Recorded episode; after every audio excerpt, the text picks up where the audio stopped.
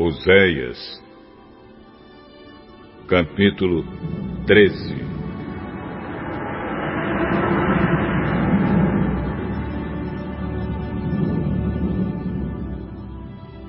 Antigamente, quando a gente da tribo de Efraim falava, as outras tribos ficavam com medo, pois todos respeitavam os efraimitas. Mas eles começaram a adorar o deus Baal e por isso vão morrer. Continuam pecando cada vez mais, fazendo imagens de metal para adorar. Essas estátuas de prata são invenção humana, são feitas por homens. E, no entanto, eles dizem: ofereçam sacrifícios a estes deuses e chegam até beijar esses bezerros de metal. Por isso, essa gente desaparecerá como a serração ao nascer do sol, ou como o orvalho, que seca logo de manhã, ou como a palha, que o vento leva embora, ou como a fumaça que sai pela chaminé.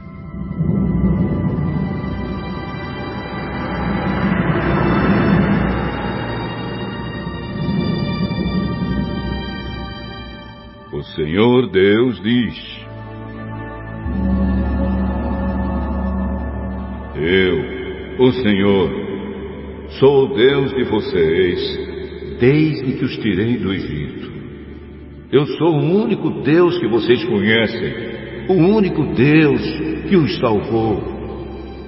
Eu cuidei de vocês quando estavam no deserto, naquelas terras sem água. Mas, quando entraram na boa terra, vocês tiveram comida de sobra e ficaram satisfeitos. Então os corações de vocês se encheram de orgulho e vocês esqueceram de mim. Portanto, vou atacá-los como um leão.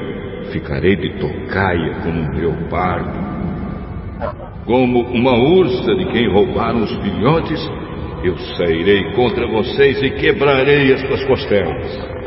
Como um leão, eu os devorarei ali mesmo. Como uma fera, eu os despedaçarei. Povo de Israel, eu vou acabar com vocês. Quem poderá salvá-los? Vocês pediram que eu lhes desse um rei e também chefes em todas as cidades. Mas como é que eles podem salvá-los? Fiquei irado com vocês e por isso lhes dei reis. E estando ainda irado, eu os tirei de vocês.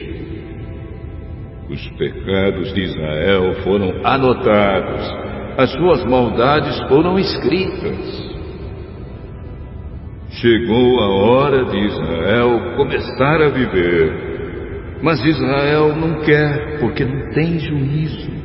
É como uma criança que, na hora de nascer, não quer sair da barriga da mãe. Será então que eu vou salvar o meu povo da morte? Será que vou livrá-los do mundo dos mortos? Oh, morte! Venha com seus tormentos Ó oh, mundo dos mortos, venha com seus castigos.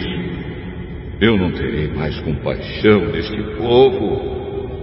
Mesmo que Israel cresça como uma planta viçosa, o Senhor Deus mandará que o inimigo venha do leste, como se fosse o vento quente do deserto, que secará completamente as fontes e as nascentes de água.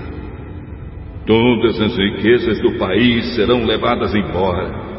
O povo de Samaria será castigado porque se revoltou contra o seu Deus. Os homens morrerão na guerra, as crianças serão despedaçadas e as barrigas das mulheres grávidas serão rasgadas.